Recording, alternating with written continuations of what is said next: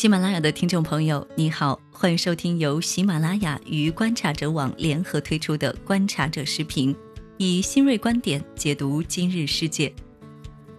本文来自人大重阳金融研究院高级研究员、观察者网特约作者罗思义。美国，世界上最伟大的国家，如今无法接受一个现实。那就是在这一场应对新冠病毒的战役中，中国胜利，而美国却败下阵来。拒绝向中国学习的美国，如今正在遭受一场空前惨烈的瘟疫灾难。新冠疫情在全球的传播路径给人类带来了前所未有的挑战。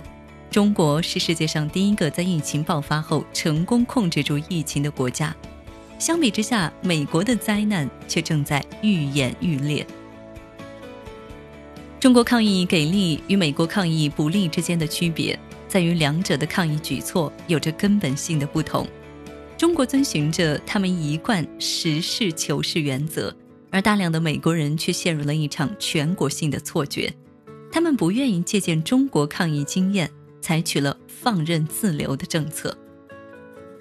人类历史上最大的灾难，往往是由自欺欺人带来的。一九四一年，希特勒为将攻击苏联的决定合理化，放言称：“我们只要在门上踢一脚，整个腐朽的建筑就会倒塌。”它引发了人类历史上规模最大、伤亡最多的战争，两千七百万人丧生在苏联战场。虽然新冠疫情造成的死亡人数尚不及上述灾难性错误所带来的伤亡人数惨重。但无疑是二战以来最严重的全球危机。新冠疫情蔓延的脚步不会因为造假或虚张声势而放慢，哪怕一秒钟。阻止疫情唯一的方法，就通过严格、客观、防止人际传播的措施，才能战胜疫情。中国在面对致命威胁时，果断采取了行之有效的封城举措，这一应对方法现在正在被各国所效仿。遗憾的是，同样的问题，美国却从完全相反的角度来解读。由于领导人物和精英阶层沉溺于歪曲、掩饰和群体欺骗，美国现在同样经历着全国性的灾难，严重程度比中国更甚。面对疫情，中国遵循事实、客观务实的战略，与美国领导人试图逃避现实、自欺欺人的举动形成了鲜明对比。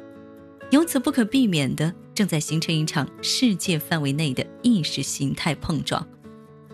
对美国人民来说，幸运的是，越来越多的美国州政府、城市和机构逐渐开始拒绝听从那些会让民众陷入死亡陷阱的宣传。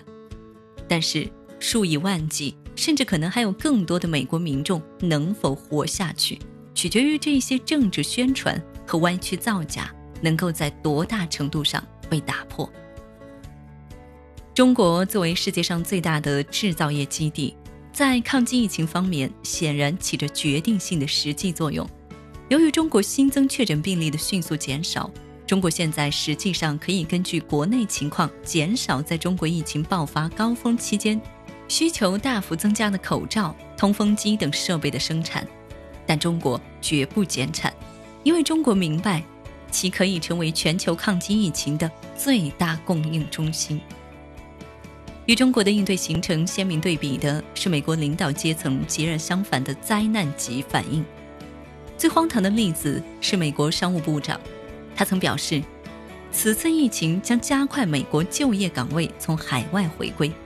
然而，事实是数百万美国人已经失业。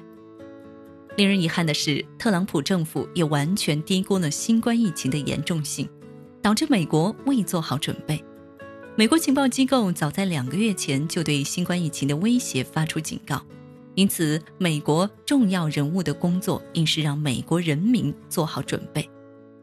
一些美国机构做到了这一点，约翰斯霍普金斯大学在提供新冠疫情的实时数据方面表现优异，但遗憾的是，其他美国重要人物没有面对现实。一个典型的例子是欧亚集团总裁兼创始人伊恩布雷默。此君本是一位严谨的分析师，但遗憾的是，对于美国的抗议表现，他却放弃了客观的立场。三月三十一日，布雷默在没有证据的基础上声称，中国的确诊病例多于美国。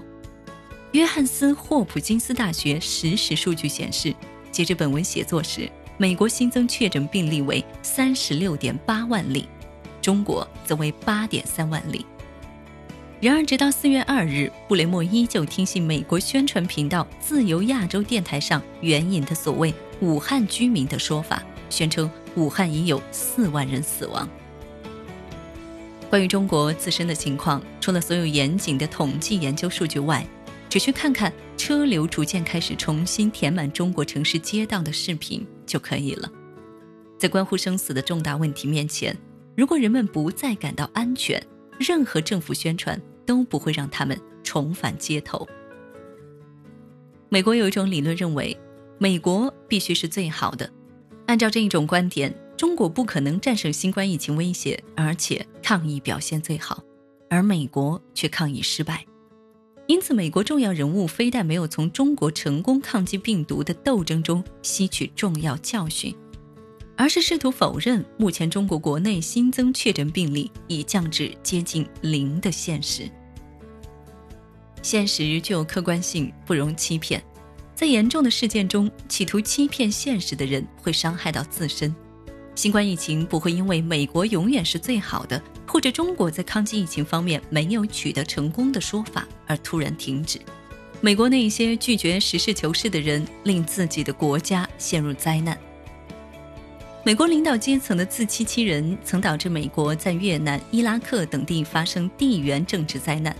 他们相信俄罗斯会接受美国对北约的侵略性扩张。现在。这些自欺欺人已经导致了美国本土的一场灾难。作者真切的期望美国人民可以尽快吸取教训，挽救数以万计的美国公民的生命，并迫使他们的领导人与世界建立更普遍、更理性的关系。